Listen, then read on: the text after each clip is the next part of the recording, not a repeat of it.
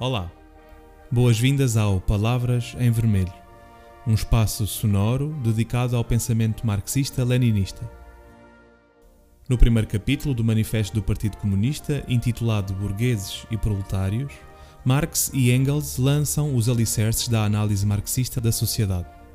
Neste capítulo é-nos introduzida a noção de luta de classes, realçando a divisão histórica entre a classe burguesa, detentora dos meios de produção, e a classe proletária, que vende a sua força de trabalho, sendo explorada pela primeira.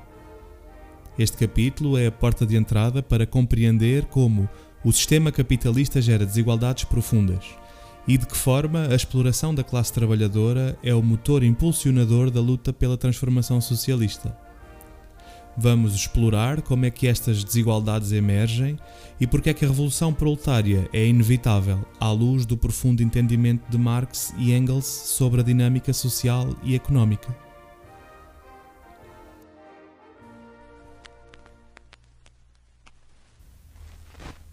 O Manifesto do Partido Comunista Capítulo 1 Burgueses e Proletários A história de toda a sociedade até aqui é a história da luta de classes.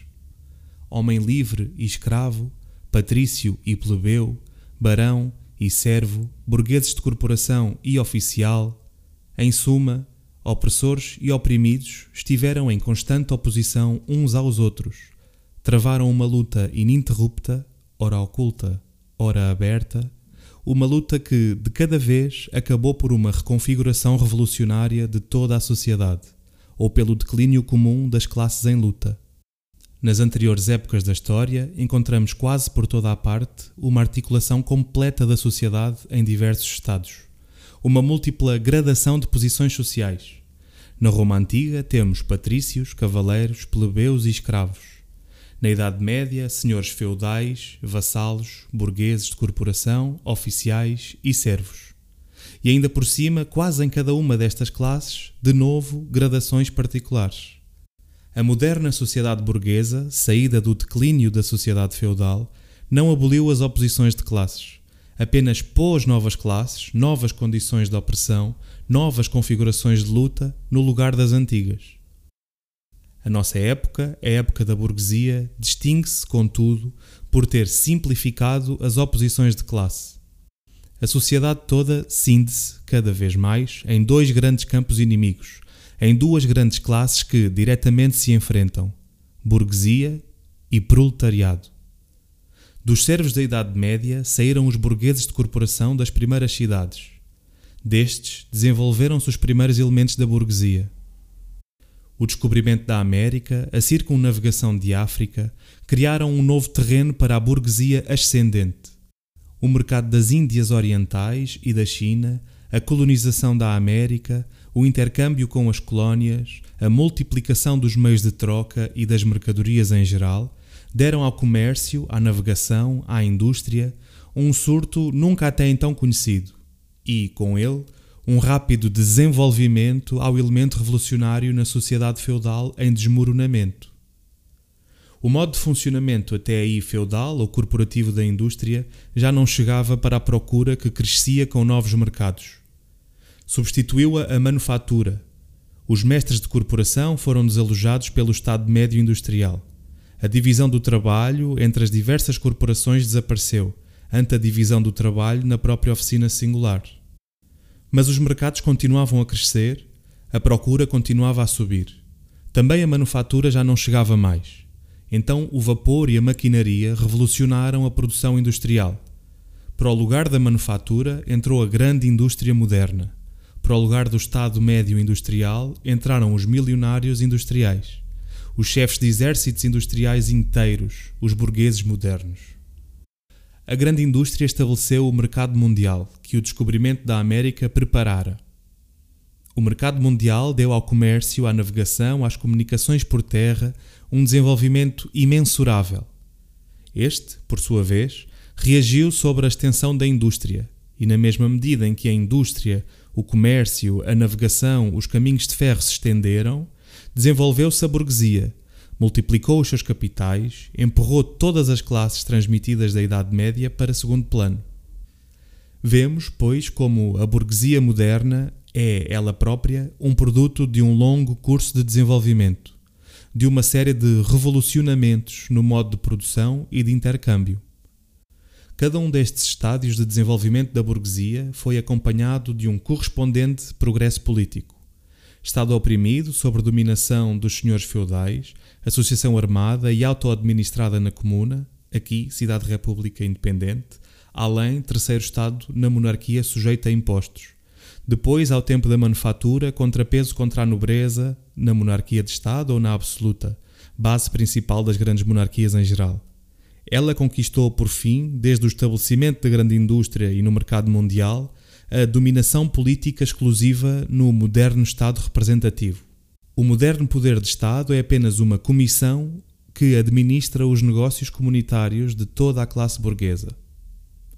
A burguesia desempenhou na história um papel altamente revolucionário.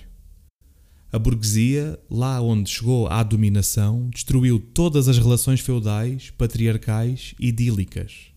Rasgou sem misericórdia todos os diversos laços feudais que prendiam o homem aos seus superiores naturais e não deixou outro laço entre homem e homem que não o do interesse nu, o do insensível pagamento a pronto, afogou o frémito sagrado da exaltação pia, do entusiasmo cavalheiresco, da melancolia pequeno-burguesa na água gélida do cálculo egoísta. Resolveu a dignidade pessoal no valor de troca e, no lugar das inúmeras liberdades bem adquiridas e certificadas, pôs a liberdade única, sem escrúpulos, de comércio. Numa palavra, no lugar da exploração encoberta com ilusões políticas e religiosas, pôs a exploração seca, direta, despudorada e aberta. A burguesia despiu de sua aparência sagrada todas as atividades até aqui veneráveis e consideradas com pia reverência. Transformou o médico, o jurista, o padre, o poeta, o homem de ciência em trabalhadores assalariados, pagos por ela a burguesia arrancou à relação familiar o seu comovente véu sentimental e reduziu-a a uma pura relação de dinheiro. A burguesia pôs a descoberto como a brutal exteriorização de força, que a reação tanto admira na Idade Média, tinha na mais indolente mandriguice o seu complemento adequado. Foi ela quem primeiro demonstrou o que a atividade dos homens pode conseguir realizou maravilhas completamente diferentes das pirâmides egípcias, dos aquedutos romanos e das catedrais góticas. Levou a cabo expedições completamente diferentes das antigas migrações de povos e das cruzadas. A burguesia não pode existir sem revolucionar permanentemente os instrumentos da produção, portanto, as relações de produção, portanto, as relações sociais todas. A conservação inalterada do antigo modo de produção era, pelo contrário, a condição primeira de existência de todas as anteriores classes industriais. O permanente revolucionamento de produção, o ininterrupto abalo de todas as condições sociais, a incerteza e o movimento eternos distinguem a época da burguesia de todas as outras. Todas as relações fixas e enferrujadas, com o seu cortejo de ventustas representações e intuições, são dissolvidas Todas as recém-formadas envelhecem antes de poderem ossificar-se. Tudo o que era dos estados e estável se volatiliza.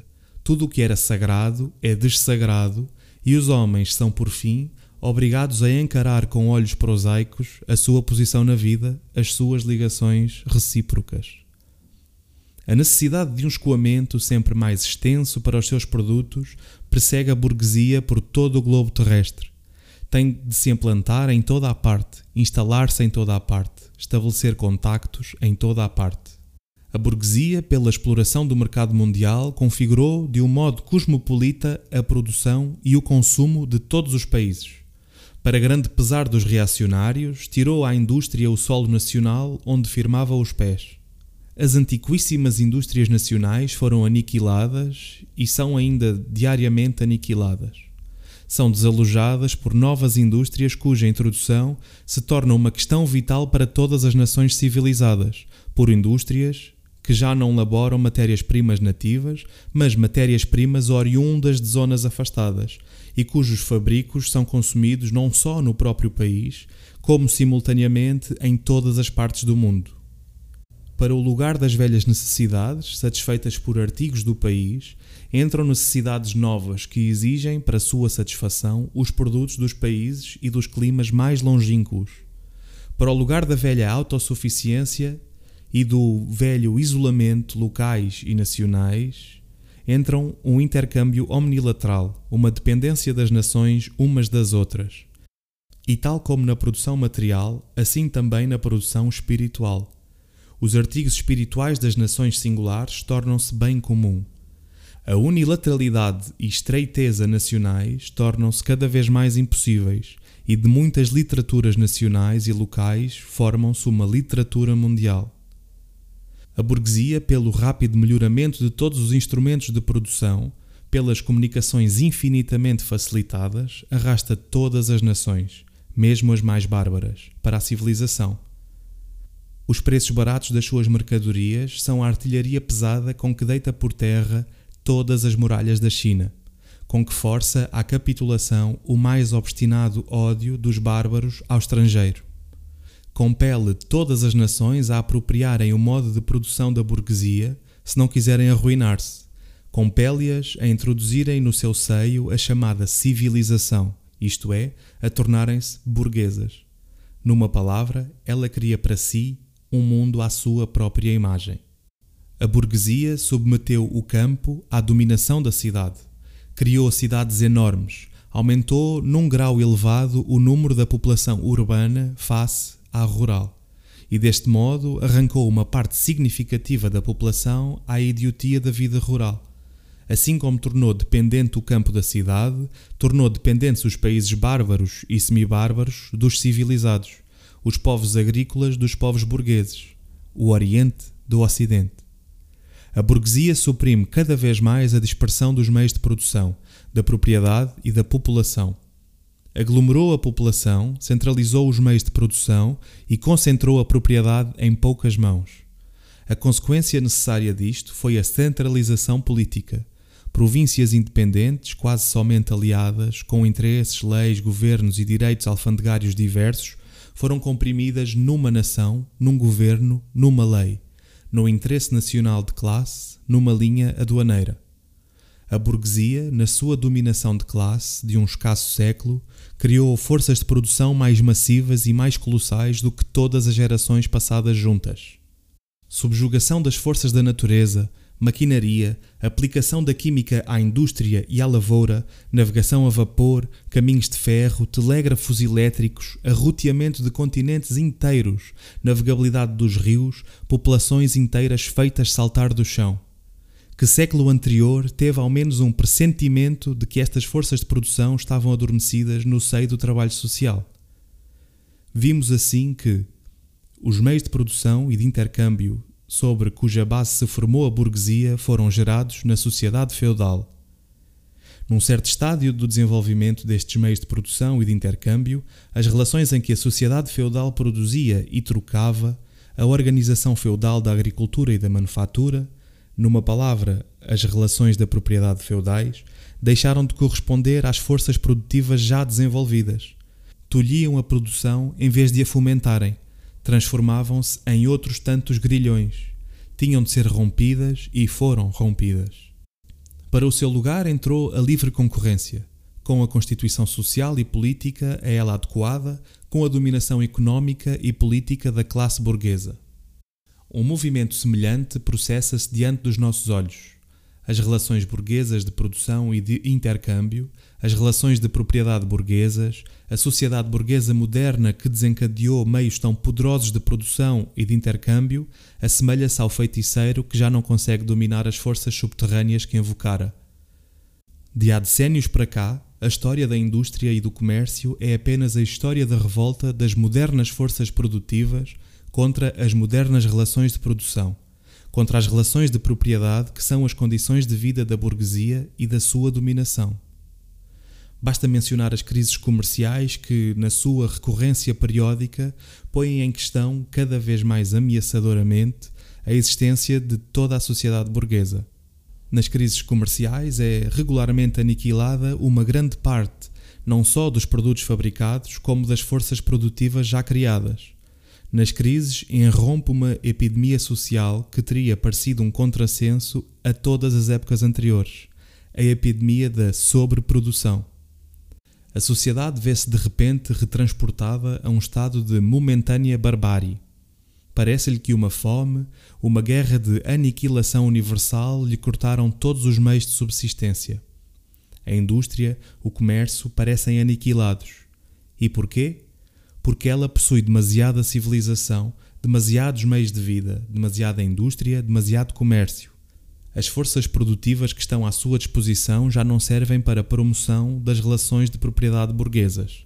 Pelo contrário, tornaram-se demasiado poderosas para estas relações e são por elas tolhidas, e logo que triunfam deste tolhimento, lançam na desordem toda a sociedade burguesa, põem em perigo a existência da propriedade burguesa.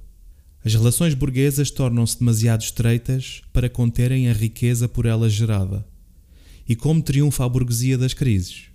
Por um lado, pela aniquilação forçada de uma massa de forças produtivas. Por outro, pela conquista de novos mercados e pela exploração mais profunda de antigos mercados. De que modo, então, preparando crises mais omnilaterais e mais poderosas e diminuindo os meios para prevenir as crises? As armas com que a burguesia deitou por terra o feudalismo viram-se agora contra a própria burguesia. Mas a burguesia não forjou apenas as armas que lhe trazem a morte. Também gerou homens que manejarão essas armas os operários modernos, os proletários. Na mesma medida em que a burguesia, isto é, o capital, se desenvolve, nessa mesma medida desenvolve-se o proletariado, a classe dos operários modernos, os quais só vivem enquanto encontram trabalho e só encontram trabalho enquanto o seu trabalho aumenta o capital. Estes operários, que têm de se vender à peça, são uma mercadoria como qualquer outro artigo de comércio e estão, por isso, igualmente expostos a todas as vicissitudes da concorrência e todas as oscilações de mercado. O trabalho dos proletários perdeu, com a extensão da maquinaria e a divisão do trabalho, todo o caráter autónomo e, portanto, todos os atrativos para os operários. Ele torna-se um mero acessório da maquinaria ao qual se exige apenas um manejo simples, mais monótono, mais fácil de aprender. Os custos que o operário ocasiona reduzem-se, por isso, quase só aos meios de vida de que carece para o seu sustento e para a reprodução da sua raça. O preço de uma mercadoria, portanto, também do trabalho, é, porém, igual aos seus custos de produção. Na mesma medida em que cresce a repugnância causada pelo trabalho, decresce, portanto, o salário. Mais ainda, na mesma medida em que aumentam a maquinaria e a divisão do trabalho, na mesma medida sobe também a massa do trabalho seja pelo acréscimo das horas de trabalho, seja pelo acréscimo do trabalho exigido num tempo dado, pelo funcionamento acelerado das máquinas, etc. A indústria moderna transformou a pequena oficina do mestre patriarcal na grande fábrica do capitalista industrial. Massas de operários comprimidos na fábrica são organizadas como soldados são colocadas como soldados rasos da indústria sob a vigilância de uma hierarquia completa de oficiais, subalternos e oficiais. Não são apenas servos da classe burguesa do Estado burguês. Dia a dia, hora a hora, são feitos servos da máquina, do vigilante e, sobretudo, dos próprios burgueses fabricantes singulares. Este despotismo é tanto mais mesquinho, mais odioso, mais exasperante, quanto mais abertamente proclama ser o provento do seu objetivo.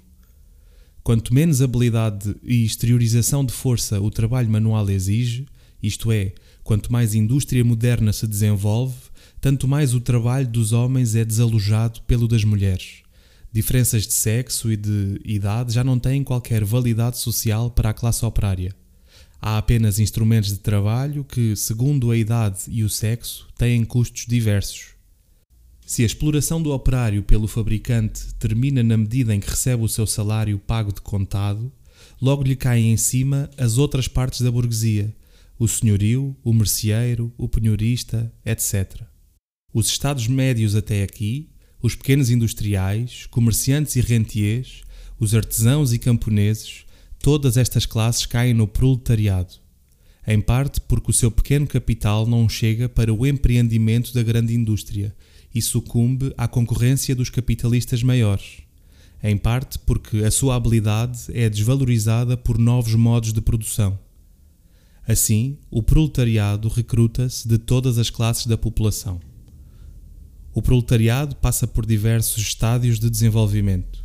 A sua luta contra a burguesia começa com a sua existência.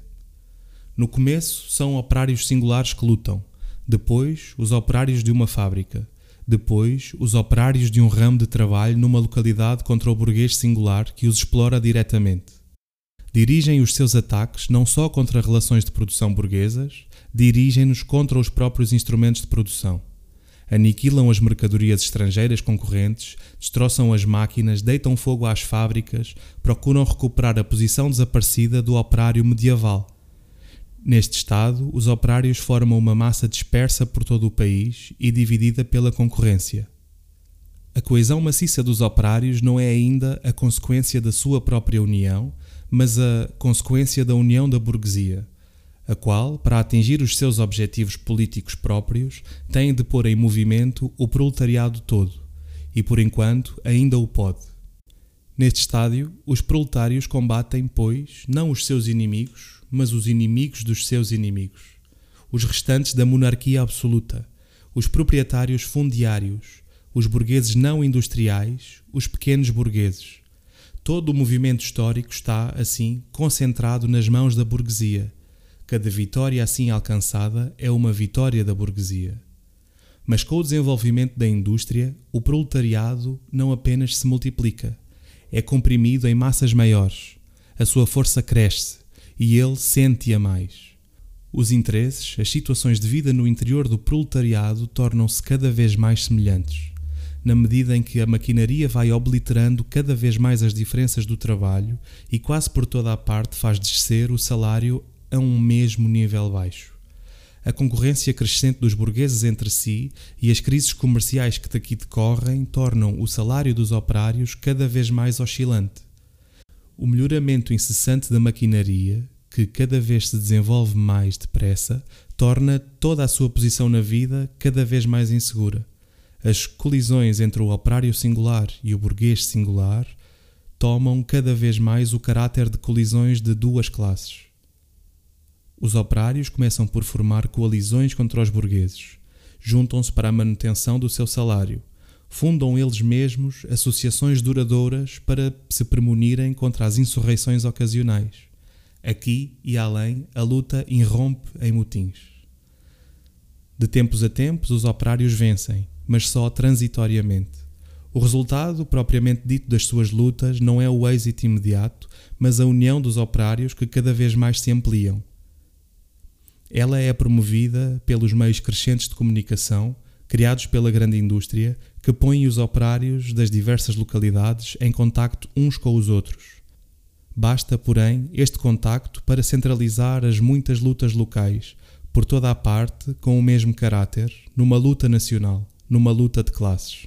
Mas toda a luta de classes é uma luta política, e a união para a qual os burgueses da Idade Média, com os seus caminhos vacinais, precisavam de séculos, conseguem-na os proletários modernos com os caminhos de ferro em poucos anos. Esta organização dos proletários em classe, e deste modo em partido político, é rompida de novo a cada momento pela concorrência entre os próprios operários mas renasce sempre mais forte, mais sólida, mais poderosa. Força o reconhecimento de interesses isolados dos operários em forma de lei, na medida em que tira o proveito das decisões da burguesia entre si. Assim aconteceu em Inglaterra com a Lei das 10 Horas. De um modo geral, as colisões da velha sociedade promovem, de muitas maneiras, o curso de desenvolvimento do proletariado. A burguesia acha-se em luta permanente, de começo contra a aristocracia, mais tarde contra os setores da própria burguesia, cujos interesses entram em contradição com o progresso da indústria, sempre contra a burguesia de todos os países estrangeiros.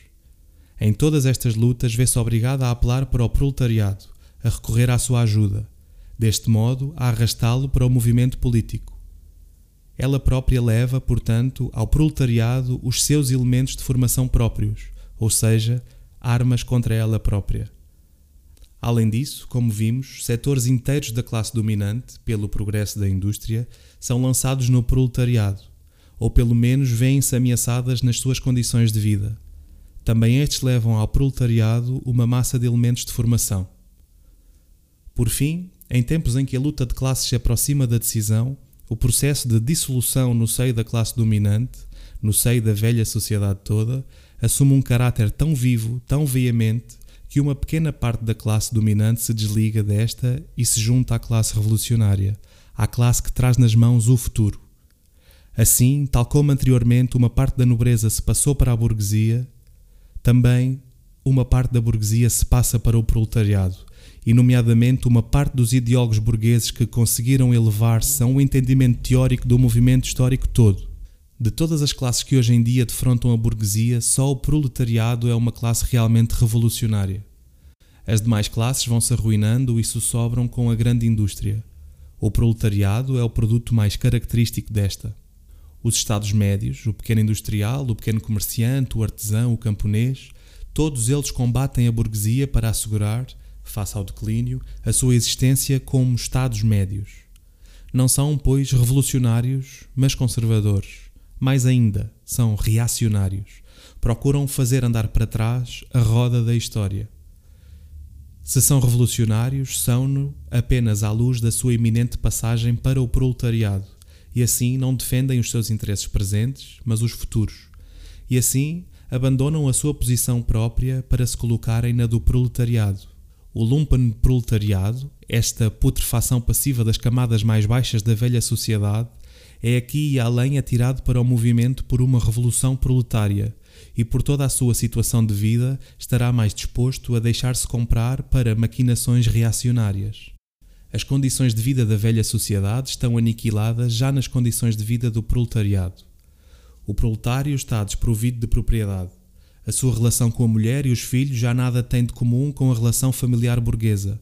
O trabalho industrial moderno, a subjugação moderna ao capital, que é a mesma na Inglaterra e na França, na América, na Alemanha, tirou-lhe todo o caráter nacional. As leis, a moral, a religião são para ele outros tantos preconceitos burgueses, atrás dos quais se escondem outros tantos interesses burgueses. Todas as classes anteriores que conquistaram a dominação procuraram assegurar a posição na vida já alcançada, submetendo toda a sociedade às condições do seu proveito. Os proletários só podem conquistar as forças produtivas sociais abolindo o seu próprio modo de apropriação até aqui, e com ele todo o modo de apropriação até aqui. Os proletários nada têm de seu a assegurar. Têm sim de destruir todas as seguranças privadas e asseguramentos privados. Todos os movimentos até aqui foram movimentos de minorias ou no interesse de minorias. O movimento proletário é o movimento autónomo da maioria imensa no interesse da maioria imensa. O proletariado, a camada mais baixa da sociedade atual, não pode elevar-se, não pode endireitar-se sem fazer ir pelos ares toda a superestrutura da camada que forma a sociedade oficial. Pela forma, embora não pelo conteúdo, a luta do proletariado contra a burguesia começa por ser uma luta nacional. O proletariado de cada um dos países tem naturalmente de começar por resolver os problemas com a sua própria burguesia. Ao traçarmos as fases mais gerais do desenvolvimento do proletariado, seguimos de perto a guerra civil mais ou menos oculta no seio da sociedade existente, até ao ponto em que rebenta numa revolução aberta, e o proletariado, pelo derrubo violento da burguesia, funda a sua dominação. Toda a sociedade até aqui repousava, como vimos, na oposição de classes opressoras e oprimidas. Mas para se poder oprimir uma classe, tem de lhe ser asseguradas condições em que possa, pelo menos, ir arrastando a sua existência servil. O servo conseguiu chegar, na servidão, a membro da comuna, tal como o pequeno burguês, a burguês, sob o jugo do absolutismo feudal. Pelo contrário, o operário moderno, em vez de se elevar com o progresso da indústria, afunda-se cada vez mais abaixo nas condições da sua própria classe. O operário torna-se num indigente e o pauperismo desenvolve-se ainda mais depressa do que a população e a riqueza. Torna-se com isto evidente que a burguesia é incapaz de continuar a ser, por muito mais tempo, a classe dominante da sociedade e a impor à sociedade, como lei reguladora, as condições de vida da sua classe Ela é incapaz de dominar porque é incapaz de assegurar ao seu escravo a própria existência no seio da escravidão, porque é obrigada a deixá-la afundar-se numa situação em que tem de ser ela a alimentá-lo, em vez de ser alimentada por ele. A sociedade não pode mais viver sob ela, isto é, a vida desta já não é compatível com a sociedade. A condição para a existência e para a dominação da classe burguesa é a acumulação da riqueza nas mãos de privados, a formação e multiplicação do capital. A condição do capital é o trabalho assalariado. O trabalho assalariado repousa exclusivamente na concorrência entre operários. O progresso da indústria, de que a burguesia é portadora, involuntária e sem resistência, coloca no lugar do isolamento dos operários pela concorrência a sua união revolucionária pela associação. Com o desenvolvimento da grande indústria, é retirada debaixo dos pés da burguesia a própria base sobre que ela produz e se apropria dos produtos. Ela produz, antes de mais, o seu próprio coveiro. O seu declínio e a vitória do proletariado são igualmente inevitáveis.